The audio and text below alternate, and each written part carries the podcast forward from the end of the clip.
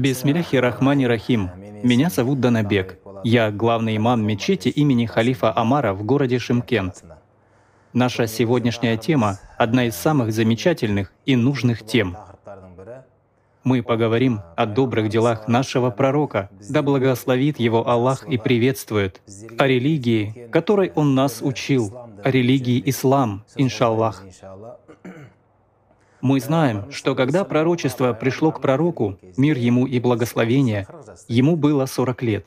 До 40 лет от него никто ни разу не услышал ни одной лжи. Он ни разу не обманывал. Пророчество пришло, когда ему исполнилось 40 лет. Что сделали люди, когда он собрал свой народ, собрал родных и сказал, что он пророк? Они сказали, «Нет, ты лжешь». Когда мусульмане были еще малочисленны, сами арабы не приняли того факта, что он является пророком. И мы также знаем, что арабы посылали караваны, и один караван шел в земли Геракла.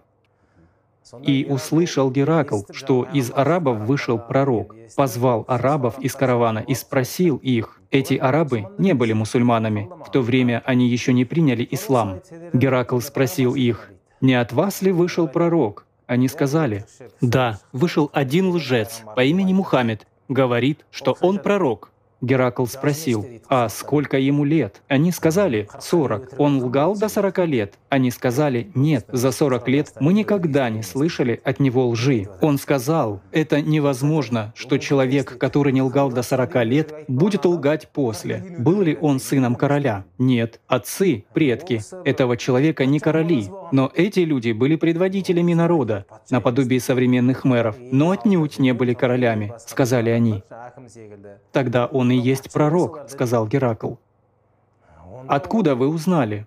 Он сказал, во-первых, если человек не лгал до 40 лет, то не будет лгать и после этого. Во-вторых, если бы он был сыном богатого человека и потерял свое богатство, он мог бы солгать, чтобы вернуть богатство, которое видел у своего отца. Но это не так. Он не был царским сыном, чтобы возвращать богатство, оставленное его отцом. Значит, он пророк. Говорят, что эти арабы после принятия ислама вспоминали, что когда они были у Геракла, он им это говорил. Они не поверили, но он признал это. Также наш пророк, да благословит его Аллах и приветствует, был самым правдивым человеком по прозвищу Амин до того, как стал пророком. Тогда наш пророк, да благословит его Аллах и приветствует, собрал всех и сказал, «Поверите ли вы мне, если я скажу вам, что враг идет к нам? Он за этой горой. Да, мы тебе верим, ты никогда не обманывал», — ответили они. А когда он сказал, что он пророк, все они сказали, «Ты лжец». Видите, и что же сделал наш пророк, мир ему и благословение Аллаха, после того, как ему пришло пророчество? Богатые люди позвали его и сказали, «Ты должен оставить этих бедняков и рабов, они нам не ровня. Давай мы примем твою религию, но ты просто будь с нами. Ходи только с богатыми, у нас свой круг. Оставь их, не своди нас с рабами и бедняками. Это невозможно, чтобы они и мы были равными», — сказали богачи. Пророк, да благословит его Аллах и приветствует, сказал «нет». Он сказал, что не может этого сделать. «Я пришел как пророк ко всем людям». Он сказал, что не может разделять богатых, бедных, рабов и освобожденных. Он сказал, что все равны перед Аллахом. «Тогда мы не можем принять твою религию», — сказали богачи. Они думали о своих интересах. Если с нами пророк, то отовсюду придут приверженцы и помощники этой религии, и мы этим воспользуемся. Наш пророк, мир ему и благословение Аллаха, не избрал богатых, а стал пророком для всего человечества. Что еще они вообще говорили?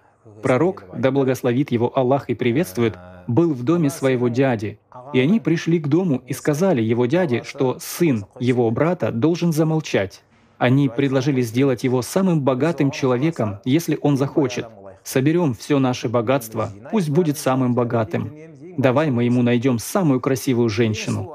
Если он хочет царства, давай сделаем его нашим лидером, но пусть он перестанет говорить, что Бог един, что Мухаммед — его пророк и посланник. Дядя передал это послание и спросил, «Что ты собираешься делать?» Но что пророк мир ему ответил? Он сказал, «Даже если солнце отдадут мне в правую руку, а луну в левую. Я не сверну с этого пути. То есть даже если они предложат мне больше этого, я все равно не сверну. Если бы он был лжепророком, если бы он был человеком, который ищет богатство, и если бы он был человеком, который хотел царствовать, тогда он бы согласился. Понимаете? Пророк, мир ему, этого не сделал. Он не отказался от своего пророчества, потому что он был пророком истины. Позже у него были и тяжелые времена, а люди привыкли хранить свои деньги в доме пророка, мир ему, как в сберегательном банке нашей современности, так сказать. Денег за хранение он не брал, Люди приносили к нему домой, потому что доверяли. Итак, они выступили против нашего пророка, а все эти влиятельные люди уже отдали свои деньги и хранили свои деньги в доме нашего пророка, мир ему. Они собрали людей, чтобы убить Мухаммеда.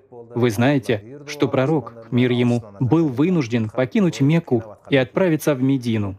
Пророк вышел в конце, да благословит его Аллах и приветствует. До тех пор, пока все не ушли, он не отправился в Мекку. Когда он и Абу Бакр Сидик собирались уходить ночью, он позвал сына своего дяди, своего брата, сподвижника Али, отдал ему деньги всех вкладчиков и сказал, «Это деньги Абу Ляхаба, это деньги Абу Джахля и так далее.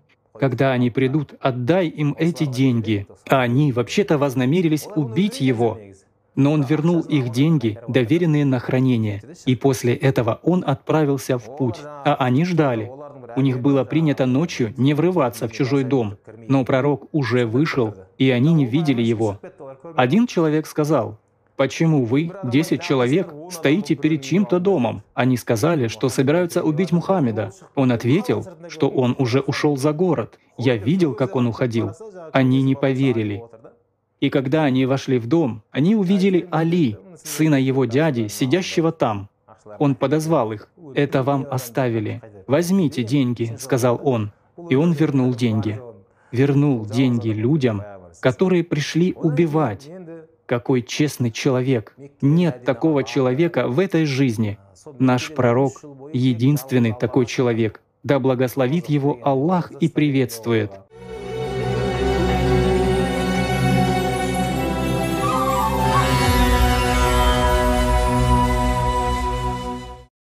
После этого он отправился из Мекки в Медину. В течение 13 лет в Мекке он взывал только к единому Аллаху.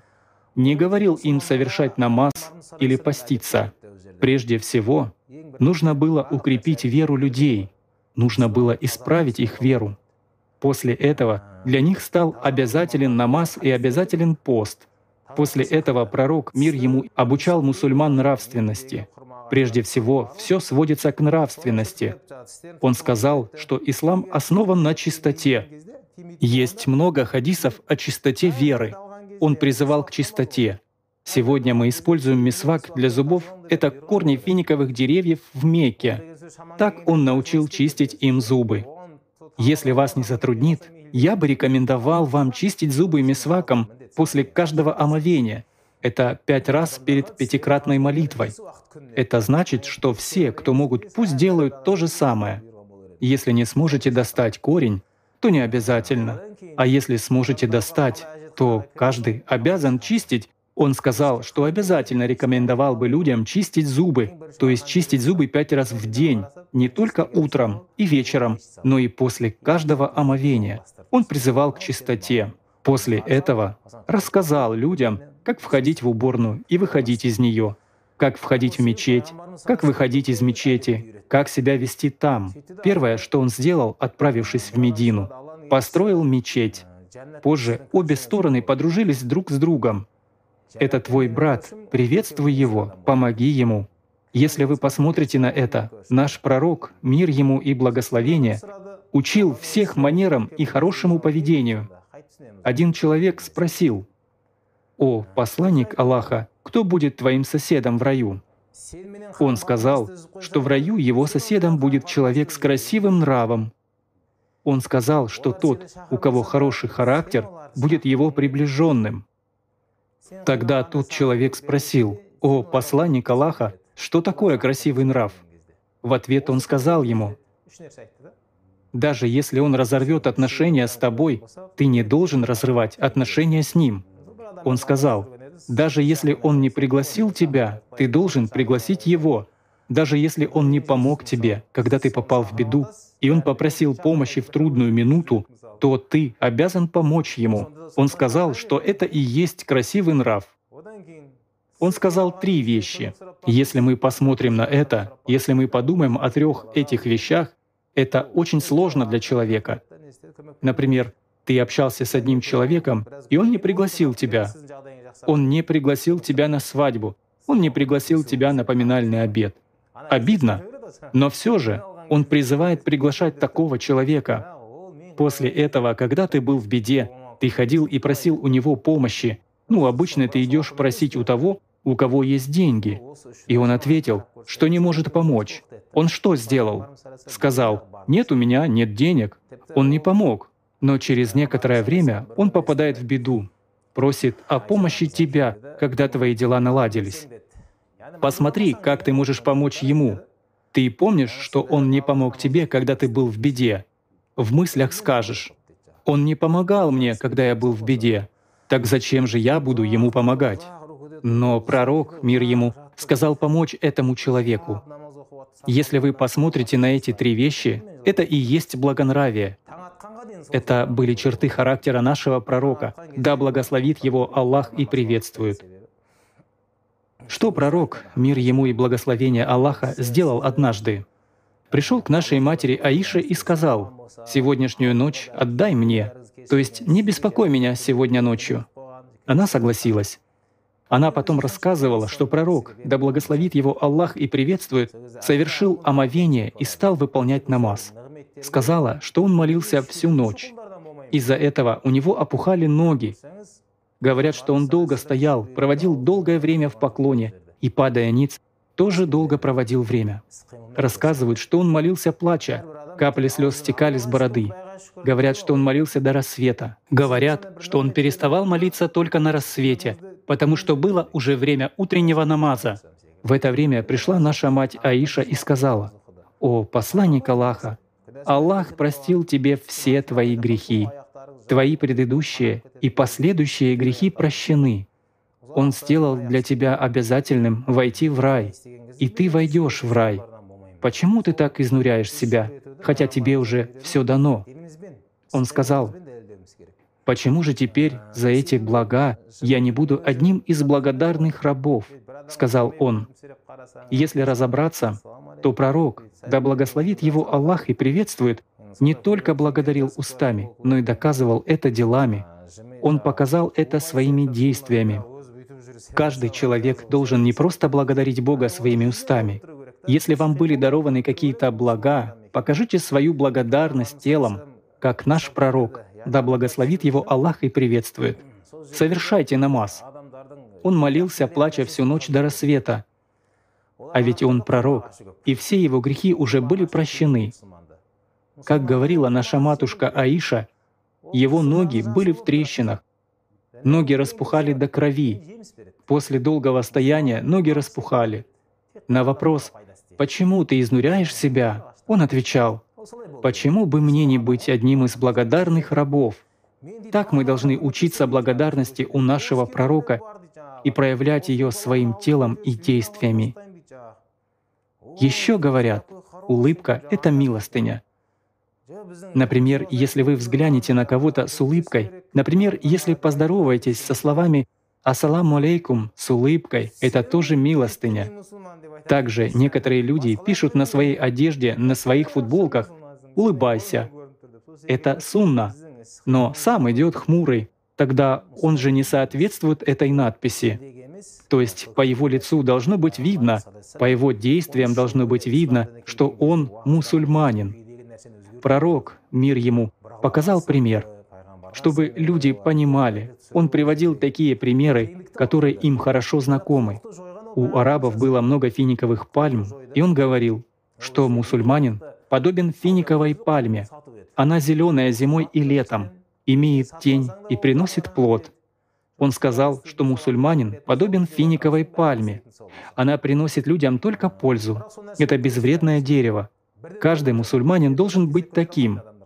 Например, один парень говорит, что он помогает всем на своей улице. Говорит, что есть и русские бабушки. Он говорит, что помогает доносить их сумки до дома, а они вслед говорят, «Ой, ты такой хороший». «Нет, это наша религия завещала людям помогать», — отвечает он. А они говорят, «Вот ты, истинный мусульманин, про других ничего не могу сказать, но ты настоящий мусульманин, по тебе сразу видно». Вот так, по нашим действиям, должно быть видно, что мы мусульмане. Это не просто слова, это внутренний мир —